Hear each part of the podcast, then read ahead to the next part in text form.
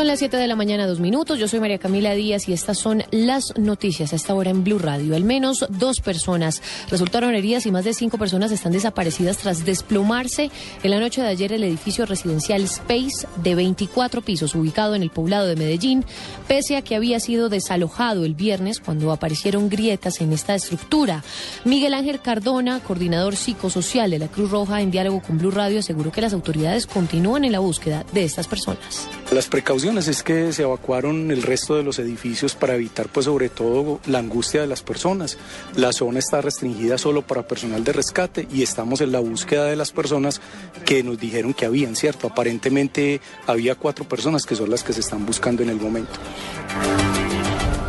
Siete de la mañana, tres minutos, pero vamos a Medellín, al lugar de los hechos. Allá está Beatriz Elena Rojas. ¿Qué tal? Buenos días. ¿Qué es lo último, Beatriz? María Camila, lo último es que aproximadamente a las 5 de la mañana la alcaldía de Medellín entregó el último reporte. Ellos confirman que son 11 los desaparecidos, nueve de ellos son obreros que se encontraban pues adelantando labores en la construcción. Las otras dos personas son un vigilante y un residente que al parecer quedó atrapado en el primer piso de la Torre 5, que aún todavía pues no se viene al piso. Los primeros datos que tenemos de la alcaldía de Medellín es que se trata de Álvaro Bolívar, Ricardo Castañeda, James Arango, Iván González, Juan Carlos Botero, Jaime Botero, Albeiro Álvarez, también está Luis Alfonso Marín, el vigilante Weimar Contreras y el residente Juan Esteban Cantor. Esas son las personas desaparecidas. También hubo dos personas rescatadas anoche que fueron trasladadas directamente a centros asistenciales. Llovió intensamente en la capital antioqueña durante la madrugada. Aquí pasamos la noche tanto medios de comunicación como organismos de rescate. Llegaron hasta el sitio bomberos de Medellín con el apoyo de bomberos de diferentes municipios también organismos de socorro, 20 ambulancias, unidades de rescate y a esta hora trabajan alrededor de seis volquetas, una retroexcavadora y 11 pues, camiones especializados en búsqueda de rescate. Adelantan labores para tratar de encontrar a estas personas desaparecidas. También empiezan a llegar familiares que apenas se enteran. Recordemos que el hecho ocurrió hacia las 8 y 20 de la noche. Sin embargo, son las primeras informaciones que nos entregan las autoridades. María Camila en Medellín es una noticia que apenas estamos desarrollando.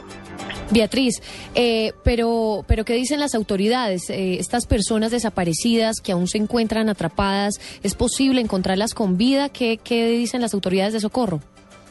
María Camila, las posibilidades son remotas, sin embargo no se pierde la esperanza. Los organismos de rescate trabajan intensamente en la búsqueda de las personas desaparecidas. Como les contaba, eh, la lluvia ha impedido de alguna manera eh, que se adelanten estas labores de rescate. Sin embargo, no han parado un solo minuto bomberos de Medellín, organismos de socorro que tratan de remover las losas que son los escombros de la Torre 6 del edificio que se desplomó para tratar de hallar a las personas pues ojalá con vida, María Camila, eh, que se encuentran atrapadas dentro de este mundo de escombros que dejó la Torre 6 luego de colapsar. Beatriz Elena Rojas, corresponsal en Medellín de Blue Radio, muchas gracias. Estaremos pendientes del desarrollo de esta trágica noticia que sacude a la capital de Antioquia. Eh, son 11 personas las desaparecidas y las que están buscando en este momento las autoridades de socorro. Más adelante volveremos con usted. En otras noticias, bajo observación médica permanece en Valledupar el gobernador de La Guajira, Juan Francisco Gómez, capturado en las últimas horas por la Fiscalía, Martín Elías Mendoza. El gobernador de La Guajira, Juan Francisco Gómez, permanece custodiado por el CTI de la Fiscalía en la clínica del Cesar en Valledupar, tras sufrir quebrantos de salud en el momento que fue detenido. Los funcionarios del CTI de la Fiscalía lo condujeron desde Barranca Guajira en ambulancia hasta el centro asistencial en la capital del Cesar. Cuando el mandatario investigado por concierto para delinquir era ingresado a la sala de urgencias, varios de sus allegados agredieron a los reporteros que se encontraban en el lugar. Luego de la valoración médica, Juan Francisco Gómez será trasladado al búnker de la Fiscalía en Bogotá. Desde Valledupar, Martín Mendoza, Blue Radio.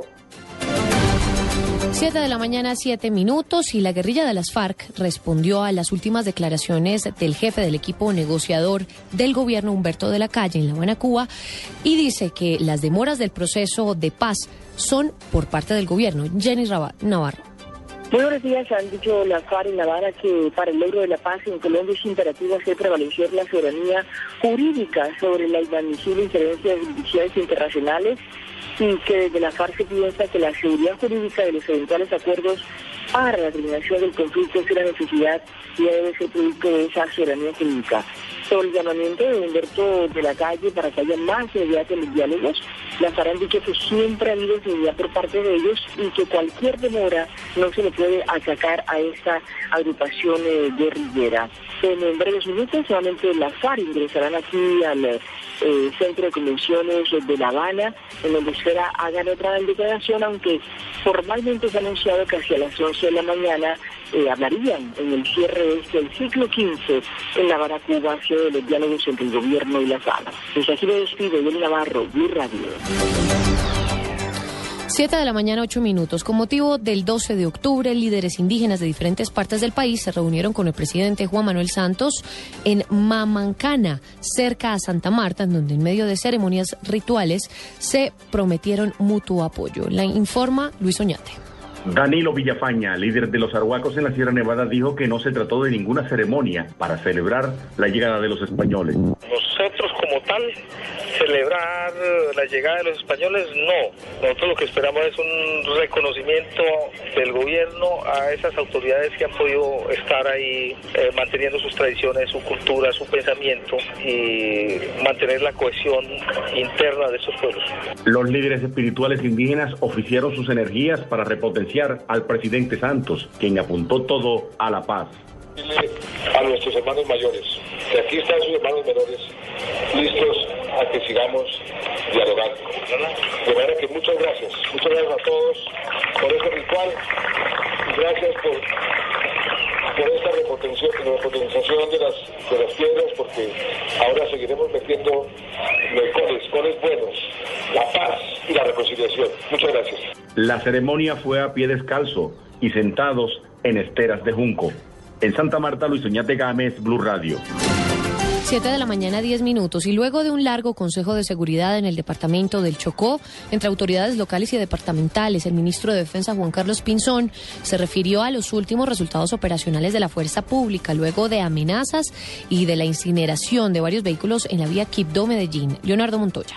Juan Carlos Pinzón, ministro de Defensa, aseguró que Alia Chaverra, comandante del Frente 34 de la FARC, tiene sus días contados y su cabeza tiene un nuevo precio. Este individuo tenía una recompensa de 150 millones de pesos. Óigase bien, ese que es uno de los jefes del Frente 34, se le duplica la recompensa, se sube a 300 millones de pesos. Hablo también sobre el fortalecimiento de la inteligencia militar en el departamento del Chocó. Vamos a crear aquí, en Quibdó, un centro integrado de inteligencia con participación del Ejército, la Armada y la Policía Policía Nacional. Aquí lo que se necesita es más inteligencia. Cuando hay buena información, se logra llegar con la captura, como está aprobado, de miembros de las FARC, de miembros del ELN o de miembros de bandas criminales o incluso delincuentes comunes. Sostuvo que hay más de 20 pelotones del ejército dispuestos a garantizar la seguridad de los chocuanos en las vías hacia el territorio nacional. En Quibdó, Leonardo Montoya, Blue Radio.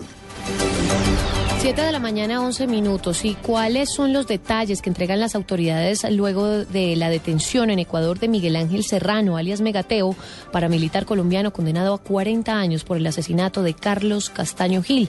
Fabio Martínez. María Camila, buenos días. Según un comunicado del Ministerio del Interior ecuatoriano, este alias Megateo era reclamado por la justicia de Colombia para cumplir una sentencia de 40 años interpuesta en su contra y otras ocho personas por los delitos de concierto para delinquir, desaparición forzada y el homicidio agravado del ex jefe paramilitar Carlos Castaño Gil. Este alias Megateo fue ubicado por la policía ecuatoriana en el sector del lago Agrio, en la provincia de Sucumbíos, frontera con Colombia. En las primeras informaciones reunidas por la inteligencia policial, se logró establecer que este detenido ingresó a Ecuador y se afincó ahí hace siete años. Durante este tiempo adquirió varias propiedades, entre ellas algunas de producción ganadera y hoteles. Finalmente se dice que esta detención de alias Megateo fue eh, entre la frontera colombo-ecuatoriana a las 3 de la tarde y se entregó a la, se le entregó el, el detenido a efectivos de la policía colombiana. Fabián Martínez, Blurra.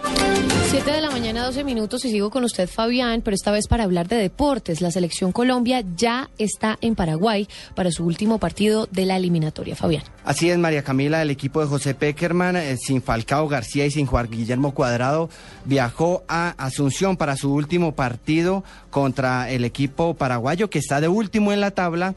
Y eh, aquí en Blue Radio recordemos cómo fue la clasificación de Colombia, porque Colombia ya está en, Brasil 2014. Aquí les damos un vistazo de los números de la selección que dirige el profe José Peckerman mediante un informe preparado por Noticias Caracol. Noticias contra reloj en Blue Radio. Noticia en desarrollo, la Corte Internacional de Justicia inicia mañana nuevas audiencias en las que analizará la posibilidad de emitir nuevas medidas cautelares dentro del caso que enfrenta Costa Rica y Nicaragua por un litigio fronterizo. La cifra, el serbio Novak Djokovic ganó el, este domingo el Masters 1000 de Shanghái por segundo año consecutivo al derrotar en la final al argentino Juan Martín del Potro 6-1, 3-6 y 7-6. El número 2 mundial de 26 años rompió dos veces el servicio del argentino para hacerse con el primer set, aunque del Potro se recuperó ganando el segundo, pero al final el serbio acabó imponiéndose en el tercero y el tiempo break. Estamos atentos al pronunciamiento del expresidente Álvaro Uribe Vélez, quien en los próximos minutos revelará importantes anuncios sobre su partido, el Centro Democrático. Siete de la mañana, 14 minutos. Quédense en Blue Jeans.